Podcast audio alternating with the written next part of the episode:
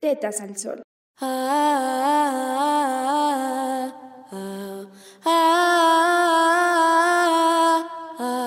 La transformación que surge en cada acción es valiosa. Por eso, tocaremos temas que toda persona debe conocer. Somos Tetas al Sol y creemos que es importante regalarte un espacio en donde expondremos y aprenderemos diversos conocimientos acerca de temas feministas sustanciales para un nuevo amanecer. Con las tetas al sol y la frente en alto. Tetas. Bienvenidas y bienvenidos a nuestra primera emisión. Hoy hablaremos de un tema muy interesante y un tanto controversial. Nuestras tetas. ¿Tetas? ¿Tetas?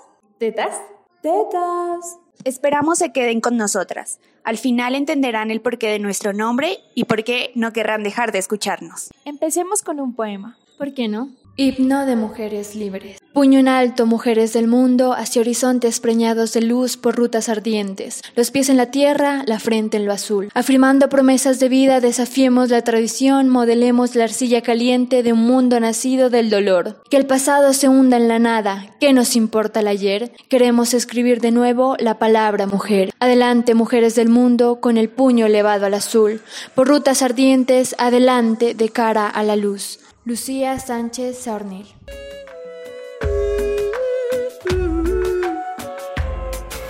No te soy sincero, si es que mañana muero, no le tengo miedo, pues soy mujer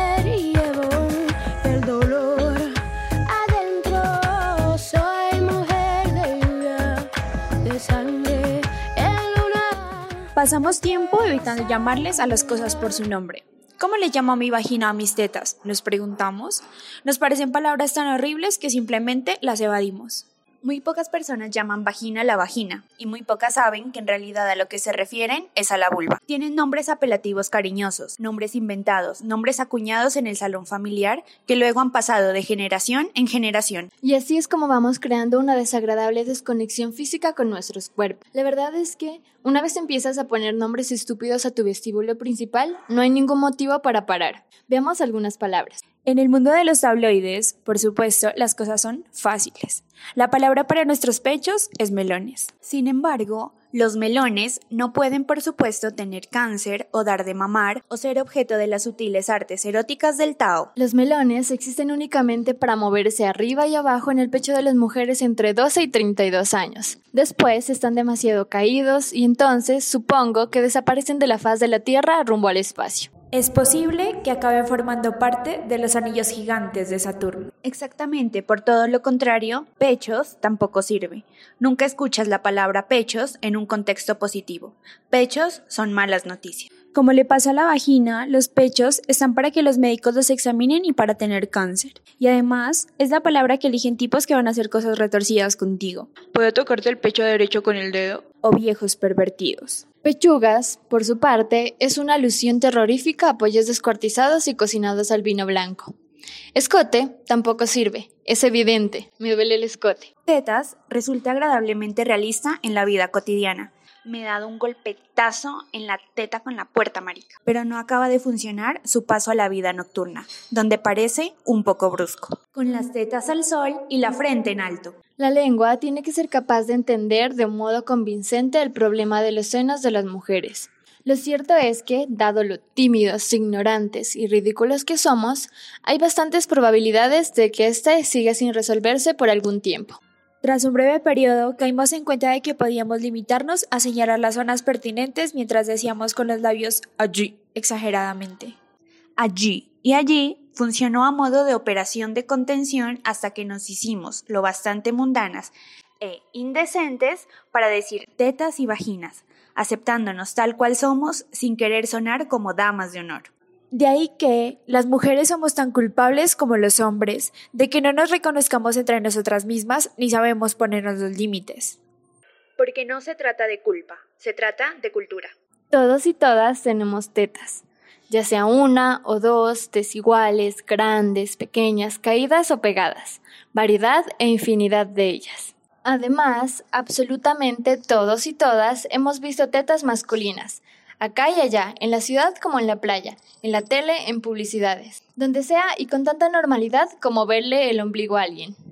Pero cuando hablamos de tetas femeninas, se da vuelta el mundo. Anda a que se te escape una teta al tirarte en la piscina. Anda a que se te transparente la teta y te acusaran de promiscua.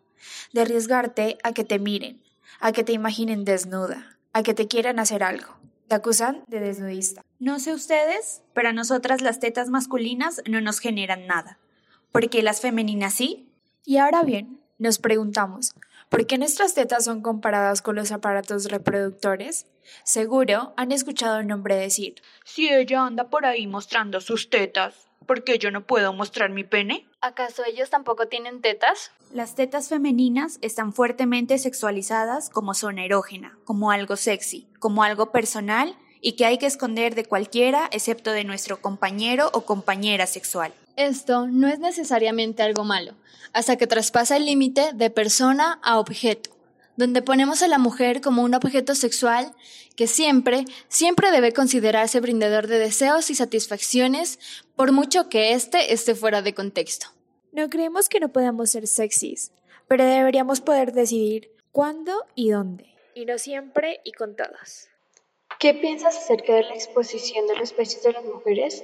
Yo pienso que debería ser natural, ¿no? Es decir, porque los, los hombres pueden andar sin camisa y nosotras no. Al fin y al cabo es natural, es nuestro cuerpo, es así.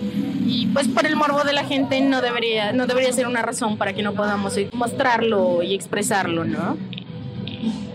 Yo creo que hace parte de la cosificación del, del cuerpo femenino eh, de la sexualización del, del, cuerpo que, eh, que se ha venido realizando desde, desde hace muchos años y que pues que hay que empezar a, a cambiar y debatir, ¿no?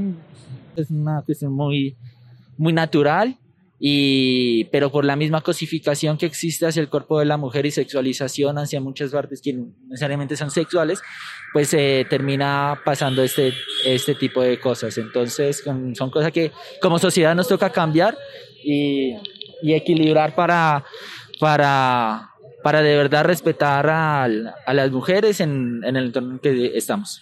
Con las tetas al sol y la frente en alto. Entonces aparece la idea de la libertad de nuestros pezones, el reconocer y el aceptar de que a pesar de estar nuestras tetas mucho más sexualizadas que las de los hombres, podemos decir, soy libre de llevar mi sexualidad y sensualidad a donde quiera. Soy libre de sentirme rica. Soy libre de mostrar mis tetas al sol y al aire. Pero no nos confundamos. No está bien utilizar este emblema de libertad e igualdad corporal cuando seguimos nosotras mismas sexualizando nuestro cuerpo para escuchar lo sexy que somos. Para generar deseo y para que sigan creyendo que mujeres que no usamos sostenes y se nos marcan los pezones a través de la camisa es para provocar y generar deseo, y no porque es más cómodo y hace mejor para la elasticidad de la piel. Con las tetas al sol y la frente en alto. El cambio empieza por ti, por nosotras, por la desexualización de nuestros cuerpos, con las tetas al sol y la frente en alto. Gracias por darte este espacio con nosotras. Nos hablamos luego. Bye bye. Chao, chao. See you later.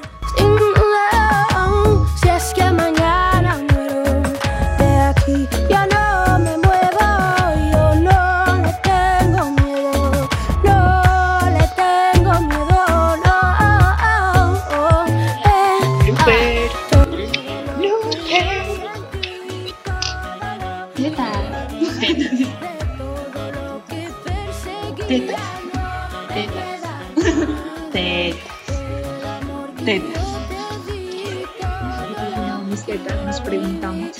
Nos presentan palabras. Nos presentan palabras horribles. Hola.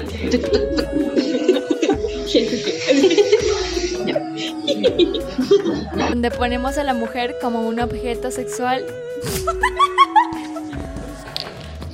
Chas, chas. uh.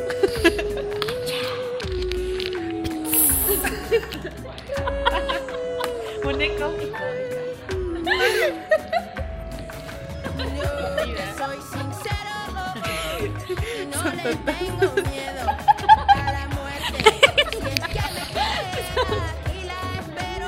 y